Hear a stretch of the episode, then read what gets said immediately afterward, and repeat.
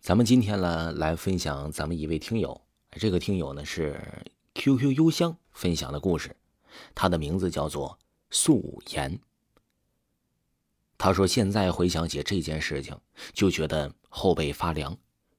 那是一个冬天，我在上小学呢，具体几年级不记得，我忘了。那个时候我的玩性非常大，村里邻居都知道我这个小孩子非常调皮。”家里人也都说过我，我呢也是左耳朵听右耳朵出，没当回事儿但是这一次发生的事儿是让我至今难忘。那天早上刚起床，就听到舅爷家那边打来电话，说太老爷去世了。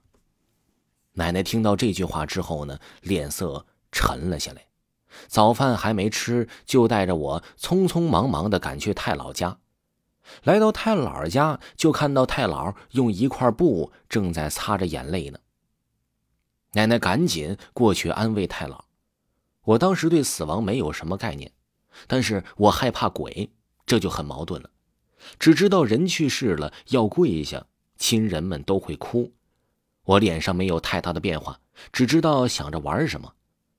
哦，对了，这个听友说一下啊，说他太姥爷对他很严厉，我很调皮。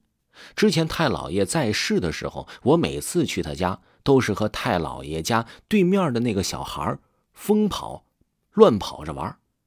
太老爷看不得小孩在面前乱着玩，就拿着拐棍打我。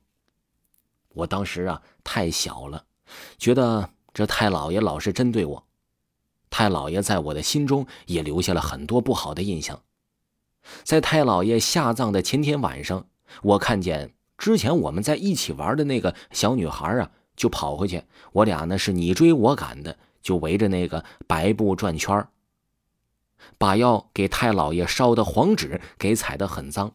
当时呢，我也没太注意，因为玩心实在是太重了，也没注意这些。这时，我表叔就把我过来给我拉开了，还打了我屁股一把，非常凶狠的跟我说了一堆话。当时呢，我很气。就没听，索性就跑出去找奶奶了。但都知道啊，我是这个村里是比较淘的人。太老爷下完葬之后，奶奶让我先跟着亲戚回家，说他也晚点回家。我呢就跟着亲戚回家了。这听友说我爷爷已经先到家了，到家的时候已经晚上七点多了。我那时哎跟我爷爷睡，睡东房间，奶奶呢在西房间睡。那一晚，奶奶回来的时候已经很晚了，我已经睡着了。我平时起的都很早，五点左右就起床了。冬天的五点，天还在黑着呢。听友说，我爷爷就早早的去干活去了。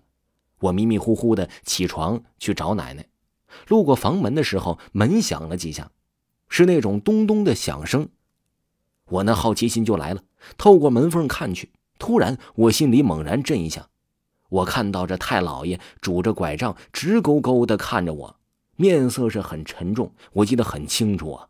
我当时吓得拔腿就跑，我以为我眼睛花了，看错了呢，就赶紧跑到奶奶的房间里，扒着奶奶的腿上大哭了起来。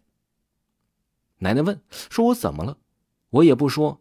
奶奶以为我从床上睡觉睡掉下来了，是摔疼了，就哭了呗。奶奶就在那一点点的安慰着我。